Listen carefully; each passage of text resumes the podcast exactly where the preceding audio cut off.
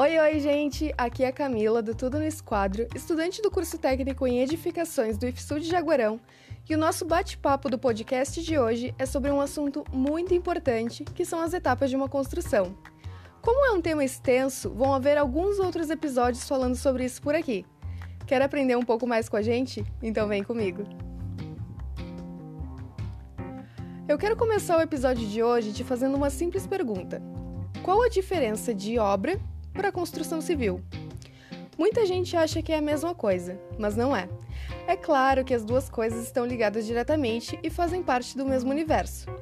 Mas quando nos referimos à obra, estamos falando de uma modificação em determinado espaço, a criação ou a recuperação desse mesmo espaço, que é onde entra a parte de restauro. E em breve nós vamos abordar esse assunto por aqui e no nosso canal no YouTube.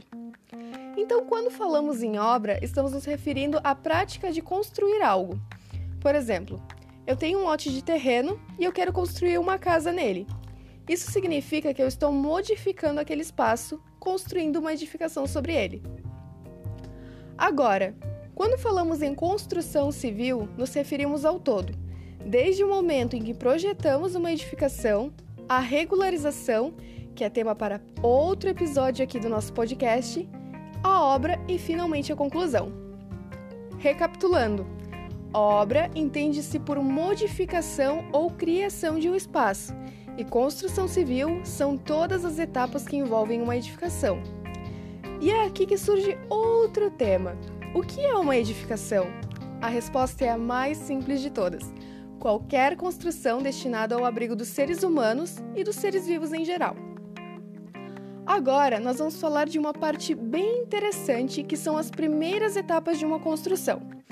Então, digamos que tu quer construir uma casa e tu vai conversar com o um arquiteto. Antes de começar a colocar a mão na massa, é necessário passar por algumas etapas, que são chamadas trabalhos preliminares. Ou seja, nos trabalhos preliminares entram a elaboração de projetos, a regularização do terreno, a famosa escritura pública, consulta ao plano diretor da cidade, estudo topográfico do terreno, orçamento, ou seja, quanto vai custar a obra, alocação, enfim, tem todo um processo antes de começar a levantar as paredes. Depois passamos para a fase dos trabalhos de execução, que é quando começa a obra em si. Fundações, estruturas, cobertura, instalações elétricas e hidráulicas. E é aí que o famoso esqueleto da edificação, digamos assim, é constituído e finalizado.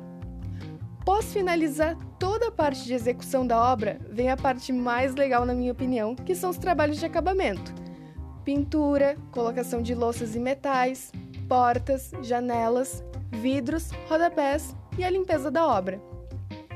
O episódio de hoje fica por aqui. Foi um prazer compartilhar esse conteúdo com todos vocês e o meu muito obrigado aos professores do campus de Aguarão que, com toda a sua dedicação, permitiram que chegássemos até aqui. No próximo episódio, vamos entrar mais a fundo sobre os trabalhos preliminares e as suas etapas. Ah, e não te esquece de compartilhar esse episódio, se inscrever no nosso canal do YouTube, Tudo no Esquadro, e seguir o nosso Instagram, arroba Tudo no Esquadro. Um grande abraço em todos vocês, fiquem em casa e até a próxima!